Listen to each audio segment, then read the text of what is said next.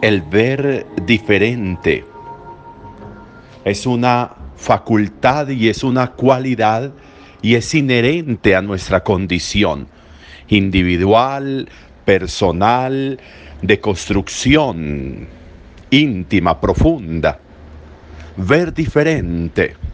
Ver diferente significa con el corazón, con el alma, con la historia, con lo vivido, con lo proyectado.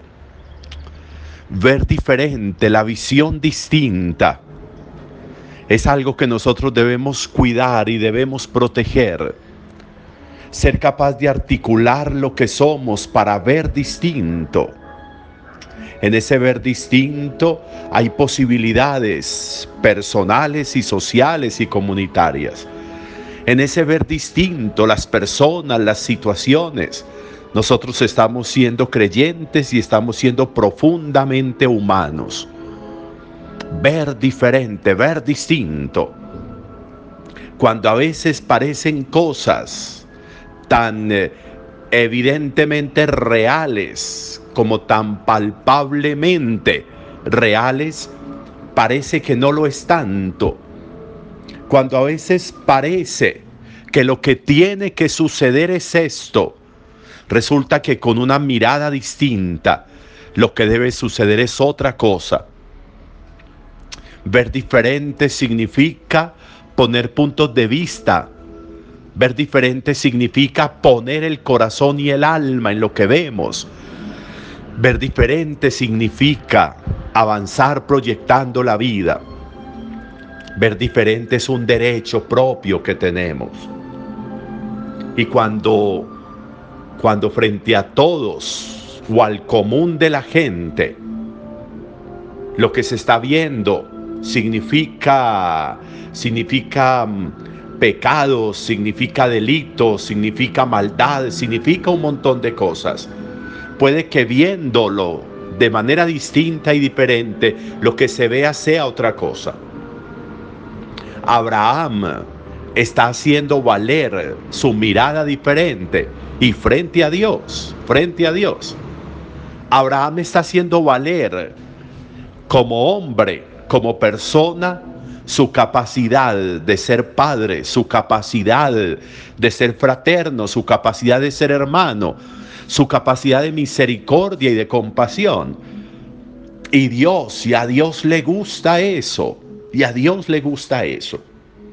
Y miren cómo nos cuenta de manera simple el relato, cómo estos tres seres salen de la tienda de Abraham y se dirigen a Sodoma y a Gomorra. Lo que hay allí parece que es complejo, lo que sucede allí entre las, en las relaciones entre las personas parece que es difícil, parece que es grave en cuestión de pecado. Y miren, sin embargo, cómo Dios, cómo Abraham se pone delante en defensa. Claro, Abraham debe tener claro que es que allá está su sobrino Lot y su familia, que cuando decidieron coger uno por un camino y el otro por el otro, Lot cogió para Sodoma y para Gomorra. Y aunque sabía las dificultades que había allí, Lot se fue para allá. Y Abraham está tratando de defenderlo. Miren qué tan bonito eso. Abraham está tratando de defenderlo seguramente, está pensando en Lot. Y cuando Dios habla de destrucción, Abraham empieza una defensa importante, un ejercicio de defensa importante. Y empieza a hacer ese recorrido de número de justos. Si hay 50, si hay 40, si hay 30, si hay 20, si hay 10 moviendo a Dios a la compasión, moviendo a Dios a la misericordia, para salvar a Lot y para salvar a toda su familia y a todas las personas que están allí en Sodoma y en Gomorra. Y miren cómo Dios va cediendo Dios va cediendo ante esa súplica de Abraham. Dios va cediendo. Si hay tantos, entonces no. Si hay tantos, entonces tampoco. Si hay tantos, entonces no aplico. Si hay tantos y empezaron a bajar y a bajar y Abraham a defender. Qué posición tan bonita de defensa, de defensa de las personas, pero sobre todo de defensa de la familia Qué tan importante ese ejercicio de Abraham para defender ante la justicia de Dios lo que podría significar la muerte de Lot y de toda su familia. ¿Qué papel juego yo en la defensa de mi familia? ¿Qué papel juego yo de intervención para ablandar, para ablandar corazones, para ablandar decisiones? ¿Qué papel juego yo para defender a los míos, para defender a mi comunidad, a mi familia?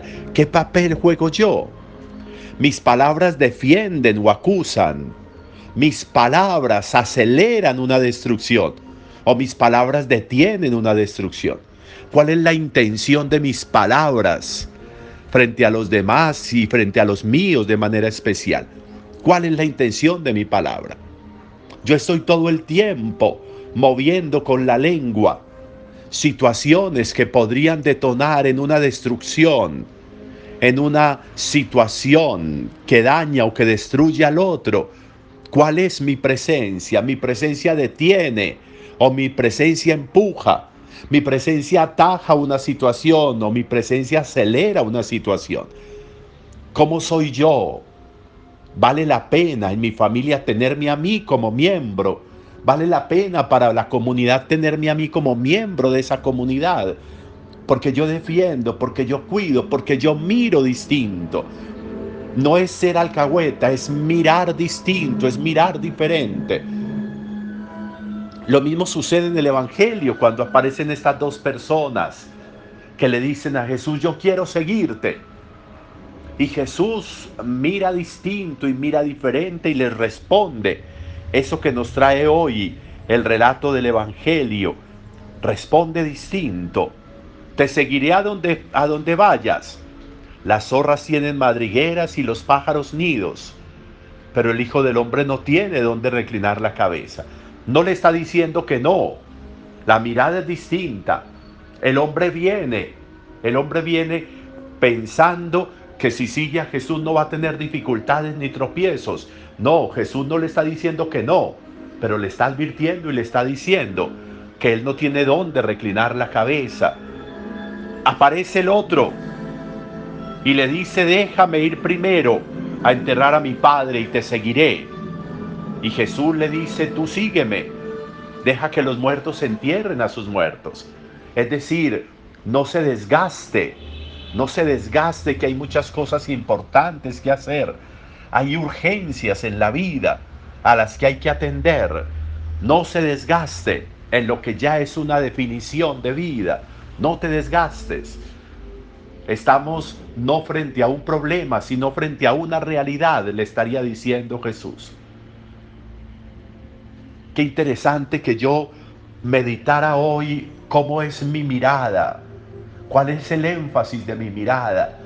Mi mirada es cariñosa, es tierna, es compasiva, es misericordiosa. ¿Cómo es mi mirada frente a las dificultades?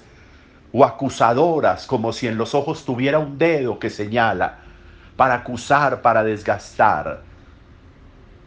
Qué interesante la respuesta de Jesús, qué interesante la intervención de Abraham, qué interesante podría ser que nosotros en este tiempo, cuando desgastamos tan fácil las relaciones y la vida, cuando acusamos tanto a los demás, lográramos entender el valor y la importancia de una mirada distinta y diferente, cargada de compasión, cargada de fraternidad, cargada de unas rectas y buenas intenciones frente a la familia, frente a la comunidad, frente a los hermanos.